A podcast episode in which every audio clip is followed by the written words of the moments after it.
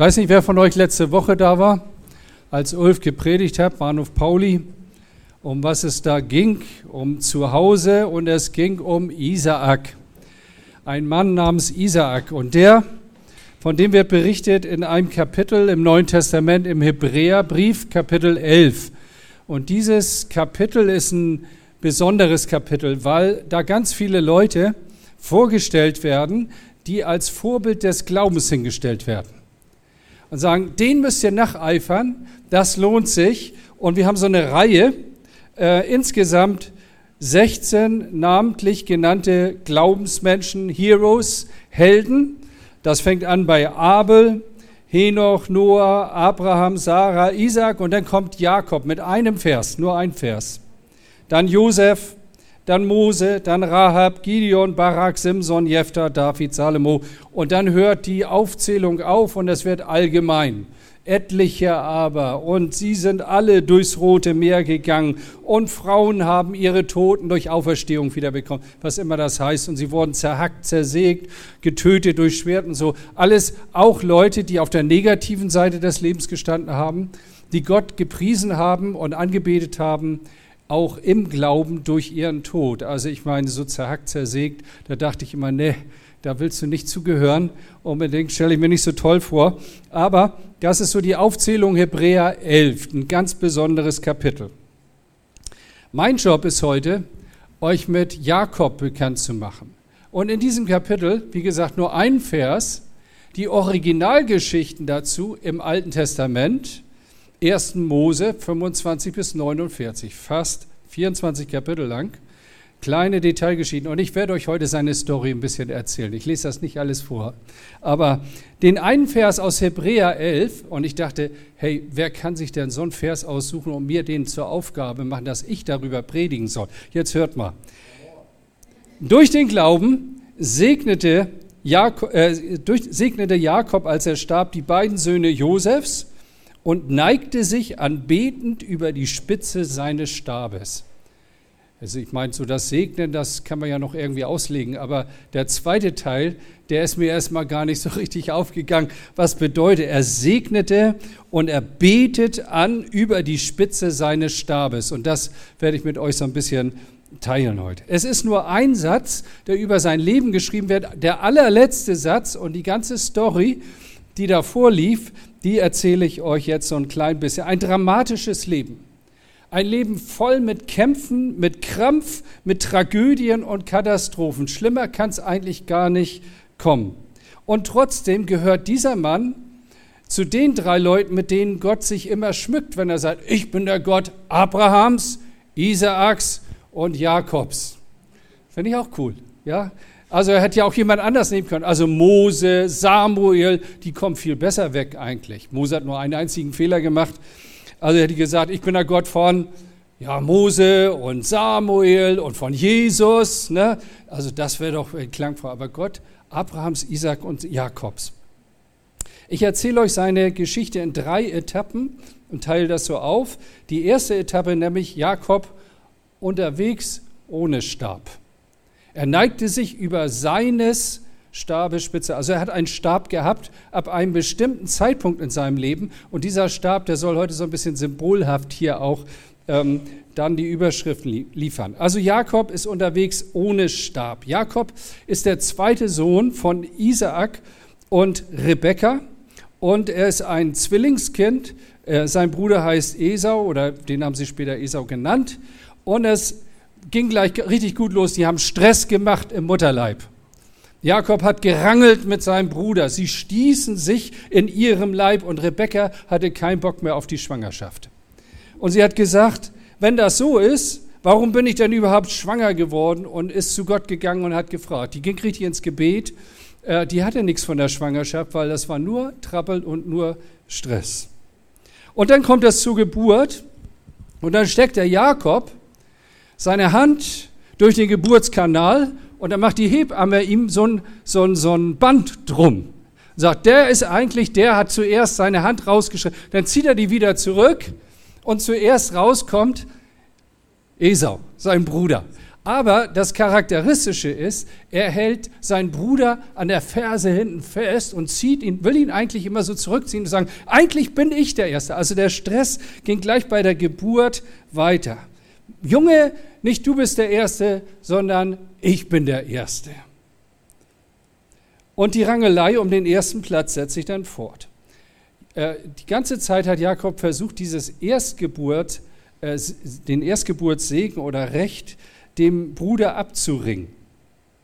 Was war damit verbunden? Damit waren viele Vorteile verbunden, und zwar Macht und Einfluss, Segen, Viehherden, Herrschaft und so weiter. Alles das war dem Erstgeborenen versprochen von Gott, und deswegen war er da so hinterher. Jakob erscheint im Laufe seines Lebens immer wieder als ein listiger, als ein hinterhältiger, als ein hinter listiger Typ. Ich weiß nicht, ob ihr solche Leute kennt. So verschlagene Typen, wo man immer aufpassen muss, dass die einen nicht über den Tisch ziehen.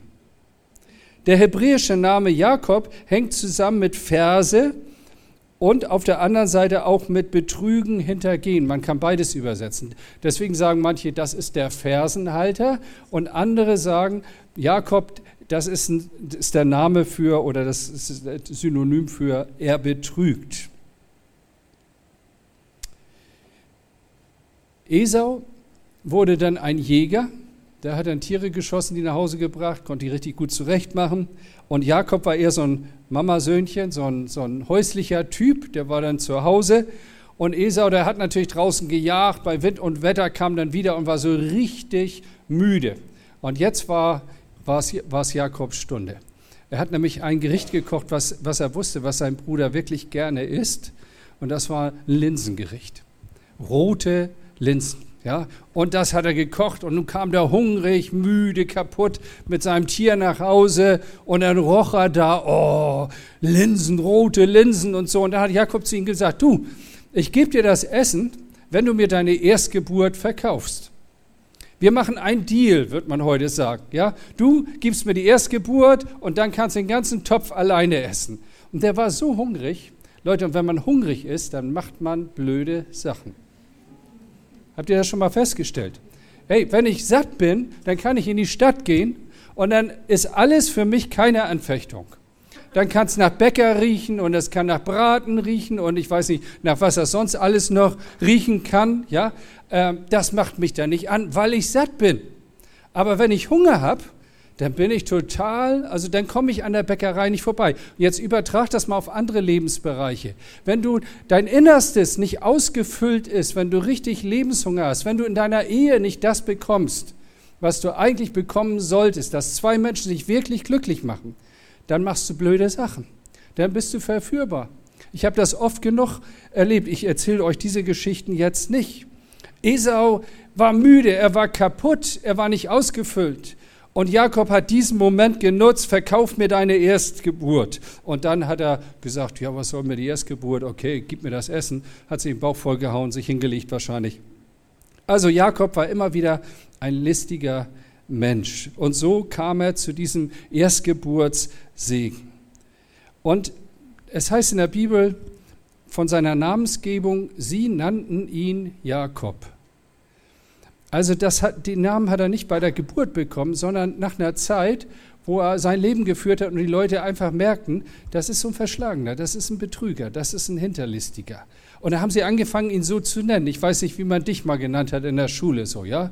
So, also der Abschreiber oder so. Hey, Abschreiber, ne? Aber hier müsst ihr euch mal vorstellen, jetzt haben die ihn so benannt, seine, seine Mutter, sein Vater, sein Bruder, Betrüger. Betrüger, komm her. Betrüger, bring den Mülleimer raus. Du bist dran. Betrüger, wir brauchen noch jemand von Kaffeedienst. Betrüger, wir brauchen noch dieses, wir brauchen noch jenes. Betrüger, Betrüger, Betrüger. Und was setzt sich fest in seinem Kopf? Ich bin ein Betrüger. Ein Paradigma nennt man sowas. Etwas, was er dann konsequent sein ganzes Leben lang auch durchgezogen hat. Ich weiß nicht, wie sie dich genannt haben. In der Schule, zu Hause, vielleicht so ein Stück von deinem Wesen her geprägt, was andere Menschen über dich sagen, vielleicht dein Ehepartner, der, mit dem du quer liegst und der dich immer wieder in einer bestimmten Art und Weise, ja, du kannst einfach nicht das, du kannst einfach nicht das, du bist ein Versager. Sowas habe ich auch schon aus Familien gehört, Konstellationen, Leute, wo Menschen dann anfangen und sagen, ja, ich bin Versager, gut, dann ist mir das scheißegal, dann lebe ich halt so. Sie nannten ihn Jakob. Das hört er, so heißt er, das lebt er. Ein Paradigma. Was ist ein Paradigma? Ich kann nichts. Ich bin ein Geliebter. Ein Geliebter Gottes. Das ist ein ganz anderes Paradigma. Ja? Ich bin gewollt. Ich bin, bin angenommen. Ich bin wertgeschätzt. Ein weiteres Merkmal dieser Familie ist, die Eltern haben Lieblingskinder. Das ist auch tödlich. Da heißt es, Jakob hatte Esau lieb und Rebekka hatte Jakob lieb. Könnt ihr euch vorstellen, was da los ist? Hey, und es, es, es ist manchmal eine ungeheure Energie in Menschen. Einmal sagte meine Frau zu mir, als mit der ich Mentoring machte über eine Zeit lang, sagt, die hat verschiedene Ausbildungen gemacht und richtig viel investiert in ihrem Leben, drei Ausbildungen. Und dann brach die irgendwie innerlich zusammen und sagte, haben und ich wollte eigentlich nur meinem Vater äh, etwas beweisen. Ich wollte, dass er einmal sagt, Kind, äh, ich mag dich äh, oder ich nehme dich an, ja, und das anerkennt. Das ist tödlich für Kinder. Und schließlich betrügt er noch seinen Vater. Der Vater war alt geworden, der konnte nicht mehr richtig sehen. Und er wusste, Jakob wusste, okay, auf den Segen von, von Isaac kommt es jetzt an. Und dann hat er gewartet, bis Esau weg war aus dem Haus. Und da hat er sich so, so Überziehhandschuhe gemacht, hier irgendwie Felle, ne, weil sein Bruder sehr behaart war und er war halt so glatt und hatte keine Haare. Ich weiß auch nicht, wie das ging, aber jedenfalls muss er das Ding ja gut hingekriegt haben. Dann kam er rein und sagte, mein Vater und so. Und er hat einen Hasen geschlachtet und den reingebracht, weil der aß so gerne so wild und sowas. Okay, und dann sagt er, deine Stimme hört sich an wie Jakobs Stimme. Bist du auch Esau? Ja, ich bin Esau, ne? Und dann sagt er, ja, komm mal her zu mir. Und er fing an, so ihm über den Arm zu streichen und sagt, ja, tatsächlich, der ist ja so rau, der hat ja viele Haare und so weiter. Kannst du mich jetzt segnen? Und dann fängt der Isaac an, ihn zu segnen. Und dann war der ganze Segen natürlich für Esau weg. Und der kam nach Hause und hörte das und ab da gab es einen Bruch in der Familie. Ab da gab es richtig eine Hassgeschichte. Ab da trachtete er ihm nach dem Leben, weil er sich über den Tisch gezogen vorkam und so war das ja auch. Und dann muss Jakob von zu Hause weglaufen. Er muss fliehen. Er geht alleine, er weiß nicht wohin, seine Mutter hilft ihm noch bei der Flucht und er muss vor seinem, dem Zorn seines Bruders fliehen. Und dann kommt er zu seinem Onkel, in der Ferne wohnte der, und der Onkel hat ihn aufgenommen, wie das so war früher, und dann hat er gesagt, okay, du kannst da bei den Herden arbeiten, ich gebe dir so zwei Tiere. Ja? Und dann fing Jakob wieder an, seinen Mischmaß zu machen, seine Betrügereien zu machen. Und seine Herde, die vermehrte sich, die wurde immer größer. Das war sein Eigentum und die von seinem Onkel wurde immer kleiner. Das kam dem Onkel auch spanisch, wo er gesagt, was machst du da? Und während er da arbeitete, hat sich Jakob verliebt in die Tochter von Laban. Ein schönes Mädchen, Rahel. Ja? Rahel, schönes Mädchen. Und dann hat Laban zu ihm gesagt, also wenn du sieben Jahre, wenn du mir sieben Jahre dienst für diese für dieses Mädel, dann, äh, dann gebe ich sie dir zur Frau. Und dann heißt es in der Bibel, so diente Jakob um Rahel sieben Jahre und es kam ihm vor, als wären einzelne Tage, so lieb hatte er sie. Hey, jetzt überlegt mal, ihr Männer oder ihr Jungs, was soll ich sagen? Jetzt gucke ich sieben Jahre ein Mädel an, ja, sieben Jahre acker ich für die Tag ein, Tag aus und immer gucke ich hinter ihr her und ich sehe, wie sie gestaltet ist und ich sehe, wie die sich bewegt und ich sehe, wie die redet und höre, wie die redet und so weiter. Ich meine, nach sieben Jahren, das, das geht ja manchmal schon viel schneller, ne? dann, dann kenne ich die. Ich weiß, was das für ein Mädel ist, ja. Und dann kommt der Tag der Hochzeit und dann äh, hat Laban alle Leute des Ortes eingeladen und macht einen Hochzeitsball, heißt es da. Die Bibel sagt ja immer so Stenogramm-Stil. Äh, und dann kommt die Hochzeitsnacht und dann steht da, ey, am Morgen aber siehe, da war es Lea. Da lag eine andere Frau in seinem Bett. Da frage ich mich, ey, was ist da passiert? Der muss ja so besoffen gewesen sein, dass er nicht gemerkt hat, dass der Vater ihm die, äh, die, die Schwester, die Lea, untergeschoben hat und die schielte, die waren längst nicht so hübsch und so weiter. Jetzt hat er da eine schielende Frau gehabt. Ne? Hat er auch gedacht, vielleicht hätte sie nicht so besaufen sollen. Ne? Ähm, gut, dann hat er zwei Frauen gehabt, also Rahel und Lea. Also er wird auch sozusagen auch betrogen. Der Betrüger wird betrogen. Und dann arbeitet er weiter. Inzwischen hat er vier Frauen, hat noch die zwei Mägde dazu genommen. So, also das hat sich alles sehr vermehrt bei ihm. Und dann wachsen seine Herden und irgendwann wird es dem Onkel zu bunt und er sagt, du, das geht hier nicht mehr gut mit uns, jetzt sieh zu, dass du allein zurechtkommst. Jetzt hat er vier Frauen, große Herden, ist aber völlig auf sich allein gestellt. Und der Onkel schickt ihn weg und sagt, du, das wird nichts mehr. Und dann geht er und dann hört er auf einmal, sein Bruder Esau kommt ihm entgegen. Oh, da fallen ihm ja all seine Sünden wieder ein. Hey, da wird es auf einmal ganz eng. Ne? So, dass er, oh, jetzt kommt es richtig hier zum Showdown hier. Was passiert hier? Der wusste, der hasst ihn, der trachtet ihm nach dem Leben. Und Esau, das war ein Jäger. Ich meine, das war schon einer, der war ein bisschen härter im Nehmen. Ja? Ähm, da war ja noch eine alte Rechnung offen. Und da konnte er jetzt nicht mehr ausweichen. Jetzt wird es auf einmal ganz eng. Ziehen wir mal ein kleines Zwischenfazit. Jakob ist ein Mann, der von Anfang an weiß, was er will. Das hat sich schon im Mutterleib gezeigt. Der streckt die Hand da durch und zieht sie wieder zurück und dann fasst ihn an die Ferse und dann zieht er alle über den Tisch. Er ist schlau, er ist listig, er betrug, betrügt, er kommt zu Reichtum. Er hat zu etwas gebracht und alles mit seiner Kraft. Jakob allein unterwegs, ohne Stab, ohne Stock, eine Gehhilfe. Das ist was für Schwächlinge brauche nichts, worauf man sich stützt. Ich brauche keinen Stab. Ich schaffe das schon. Ich bin Pleatsch. Seht her. Aber es gibt auch diverse Brüche in seinem Leben, böse Geschichten. Und nun wird es richtig eng. Der kleine Satz, siehe, Esau kommt dir entgegen, der, der ängstigt ihn total. Und jetzt, jetzt macht er wieder so, wie er sich das vorgestellt hat er, oder wie er immer gehandelt hat. Er teilt seine ganze Familie auf. Also die, die unliebste Frau, hätte ich jetzt fast gesagt, mit den Herren, die stellt er ganz vorweg, die schickt er schon mal und denkt, ja, wenn die dann drauf geht, das macht dann nichts und so. So ein Typ war das, müsst ihr euch mal vorstellen. Den hätte ich, den hätte ich zum Mond geschossen. So, ne? Und Lea behält er natürlich ganz eng bei, bei, nicht Lea, hier Rahel behält er ganz eng bei sich. Ja? Und teilt seine Familie in verschiedene Lager. Und jetzt ist noch eine Nacht. Und er muss über einen Fluss. Und diese Nacht verbringt er wachend am Fluss, er kann nicht schlafen. Dieser Fluss heißt Jabok, steht auch in der Bibel. Und auf einmal mitten in der Nacht taucht ein Mann auf. Man weiß nicht, wo der herkommt. Man weiß nicht genau, wer das ist, berichtet die Bibel nicht. Manche sagen, das ist so Jesus im Alten Testament. Der taucht da auf in Gestalt eines Mannes. Andere sagen, das war ein Engel, der Engel des Herrn. Der taucht auch manchmal auf an bestimmten Punkten. Aber zumindest ist er so, dieser Mann, der ringt mit ihm, und zwar die ganze Nacht. Er versucht ihn zu überwältigen. Die ganze Nacht ringen die beiden miteinander und dann wird's hell und der Mann sagt, lass mich los, ich muss jetzt gehen. Ist jetzt mysteriös, kann ich euch auch nicht erklären, aber das ist wirklich die Geschichte, die da steht. Und dann, damit der Mann sich losreißt, haut er ihm einmal richtig hier sozusagen auf die Hüfte und von dem Tag an ist Jakob ein Hinkender. Wenn der heute hier wäre und ich würde sagen, du steh mal auf, komm mal nach vorne, dann würde er so irgendwie gehen. Ja, er ist gezeichnet. Er hat etwas erfahren. Er hat etwas erlebt. Und dann sagt der Mann, lass mich los. Da sagt Jakob, ich lass dich nicht. Es sei denn, du segnest mich. Wieder ist er da hinterher. Das ist ganz tief in seinem Herzen verankert.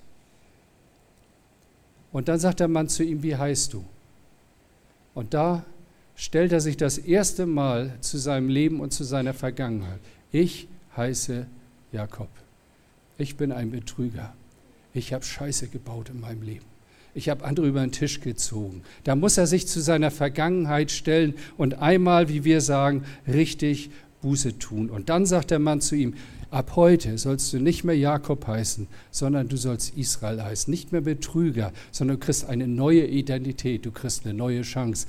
Israel heißt nämlich Gottes Streiter. Du hast mit Gott gekämpft und du hast gewonnen. Und ab diesem Tag, da heißt es, da ging ihm die Sonne auf. Also es ist auch mal so schön, wenn das da so steht in der Bibel. Ne?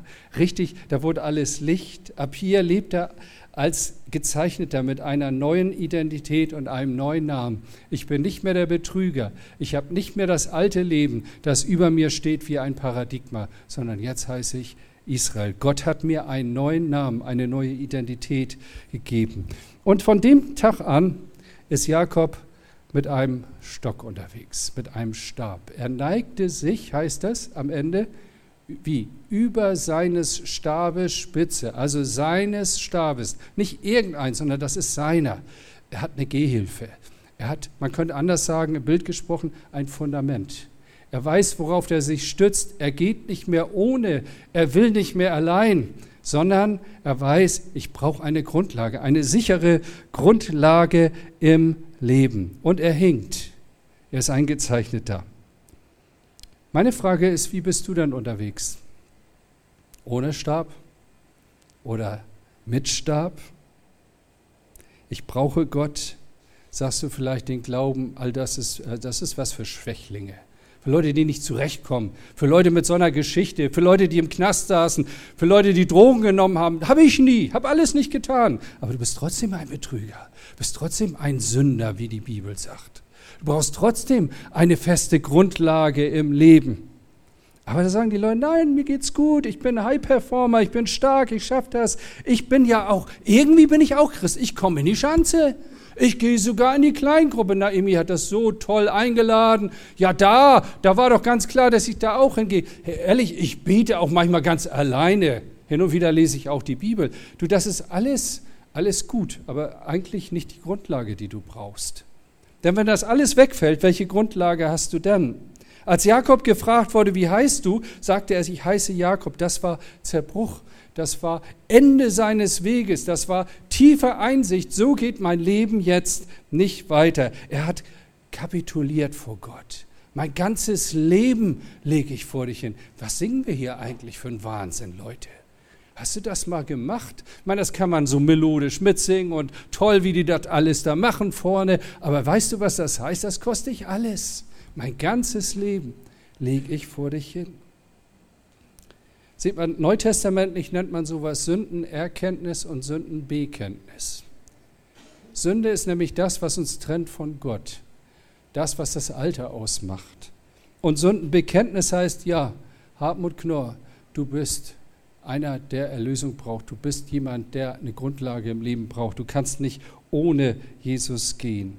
Man wird nicht irgendwie Christ, Leute. Man gehört auch nicht irgendwie zur Church, nur weil man hierher kommt. Man kann auch nicht das Christsein so adaptieren, wie so ein Baustein ins Leben. Und wenn ich den dann nicht mehr brauche, dann tausche ich den aus. Du brauchst eine Gottesbegegnung. Du brauchst deinen Kampf mit Gott. Und wenn du den gekämpft hast, dann bist du nicht mehr derselbe. Wir haben früher gesungen in einem Lied, du wirst niemals mehr derselbe sein. Öffne Jesus die Tür, lass ihn ein. Du wirst niemals mehr derselbe sein. Das stimmt. Genau so ist das. Es nützt dir wenig, dass dein Vater Isaac heißt und dein Opa Abraham. Und die Bibel zeigt uns, wie man Christ wird welche Schritte man gehen muss, um einen Stock in die Hand zu bekommen, um meinen Stab in die Hand zu bekommen. Wie man selber glaubt, um das mal so zu sagen. Und wie? Jesus sagt, es gibt nur einen Weg. Ich bin der Weg. Guck mal hier zum Beispiel dieser Bunker. Wir sind alle aus verschiedenen Richtungen angereist. Gehe ich mal von aus, dass ihr nicht alle im Pulk zusammengekommen seid. Eine U-Bahn gemietet habt. Eine U-Bahn bitte in die Elim Church Schanze, ja? Nee, ihr seid alle verschiedene Wege gekommen, aber dann gibt es eine Tür. Ihr seid alle durch diese Tür reingekommen. Und bis zur Tür sind die Wege individuell, aber ab der Tür gelten andere Regeln. Ja? Wie man Christ wird, das kann sich niemand aussuchen und sagen, oh, ich bin dabei, oh, Opa war dabei, Papa war dabei, jetzt bin ich halt auch dabei.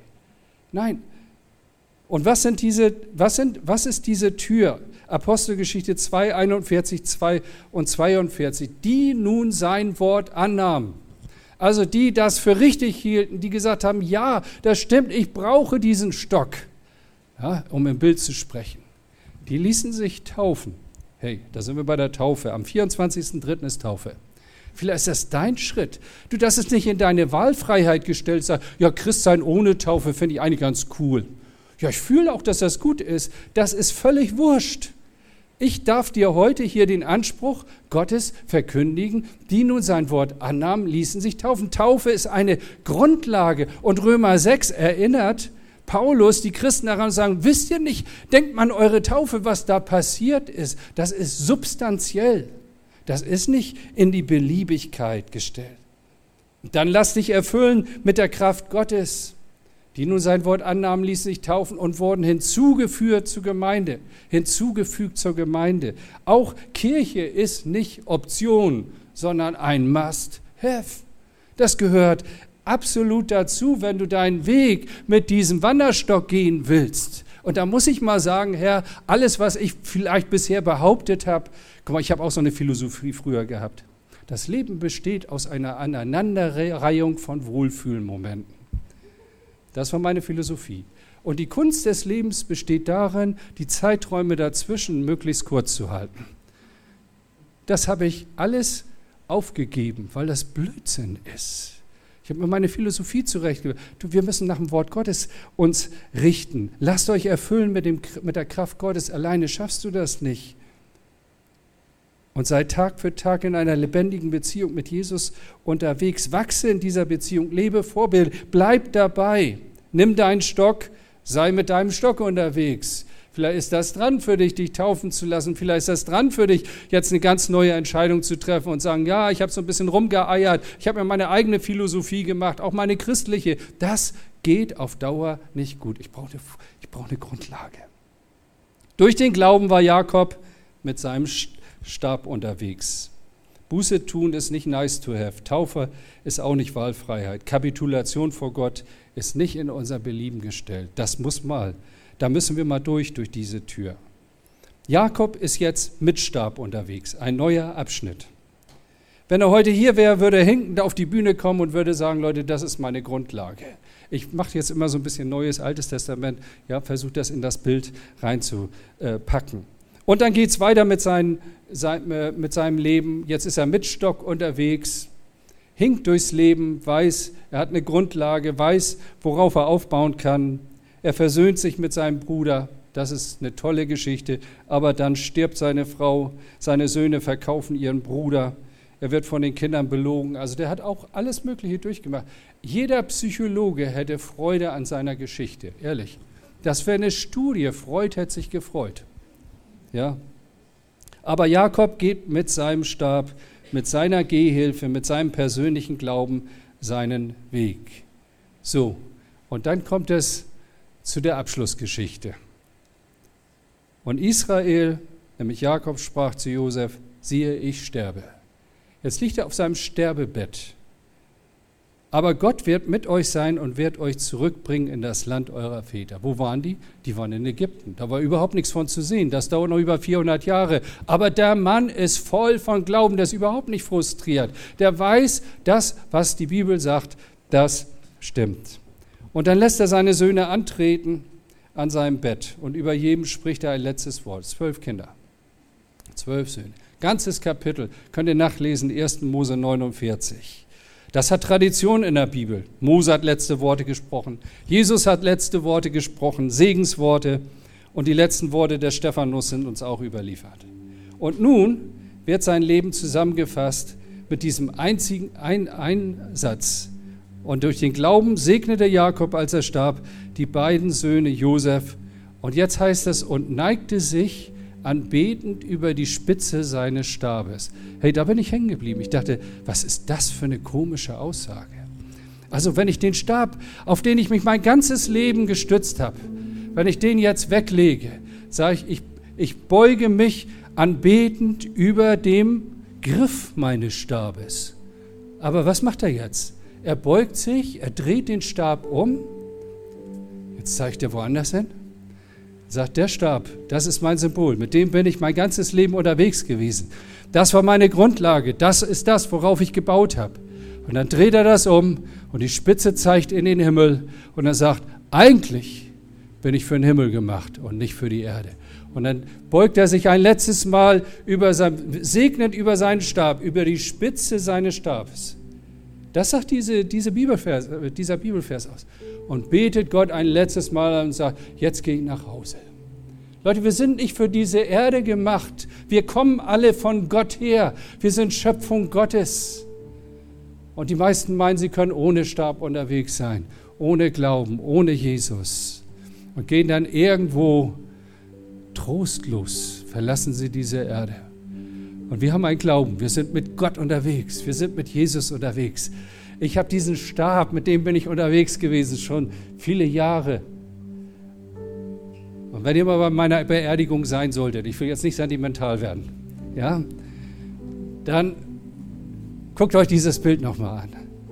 Und dann sollt ihr sagen, Hartmut hat sich gebeugt über die Spitze seines Stabes, Gott angebeten und gesagt, ich habe ein Zuhause, das nicht auf dieser Welt ist. Darüber hat Ulf letzte Woche auch gesprochen, ja? Wir haben ein Zuhause. Leute, wir leben von Ewigkeit zu Ewigkeit. Das ist das, was hier steht. Der mich erlöst hat, lädt mich ein, ganz nah an seinem Herzen zu sein und zu bleiben. Oder wir singen, durchbohrte Hände halten mich. Ich darf bei dir sein. Ewiglich, ewiglich, ewiglich. Das ist die Perspektive, die wir haben. Jakob hat einen ungebrochenen Glauben. Er hat eine katastrophale Geschichte. Und Gott hat ihm geholfen, da rauszukommen. Und so wurde er ein, ein Vater des Glaubens. Und dieser Weg steht uns allen offen, egal wie scheiße deine Geschichte war wo du herkommst, was andere über dir gesagt haben, was du selbst über dich bezeugt hast. Du kannst da rauskommen. Du kannst heute diesen Stab nehmen und sagen, ich kehre um zu dir her. Ich, ich, ich möchte auf Grundlage dieses Glaubens leben, das nehme ich in mein Herz. Und dann bin ich ein Gezeichneter und ich bin unterwegs. Und ich weiß, hier sitzen viele, die haben diesen Glauben. Komm, lasst uns doch mal unseren Stab jetzt so im Bild gesprochen zum Himmel strecken und damit bekennen, Gott, bei dir ist mein Zuhause. Was ist Zuhause? Zuhause heißt Beziehung. Zuhause, da zieht es mich hin. Ich bin heute gejoggt im Stadtpark und das war arschkalt, ich habe mich nicht gut angezogen. Sieben Kilometer bei dreieinhalb hatte ich schon die Schnauze voll, ehrlich. Und da habe ich gedacht, es geht nach Hause. Was ist zu Hause? Meine Frau ist zu Hause. Es ist warm. Es gibt was zu essen. Ich fühle mich wohl. Da, da, ist, da ist ein Klima, das zieht mich einfach hin. Leute, es geht nach Hause. Niemand von uns weiß, wie lange das noch dauert. Und jetzt wollen wir den Herrn anbeten und unseren Stab gen Himmel strecken, anbeten über die Spitze unseres Stabes und damit bekennen, Gott, du bist unser Gott und wir werden bei dir sein, ewiglich. Halleluja. Komm, lass uns aufstehen. Halleluja. Glory.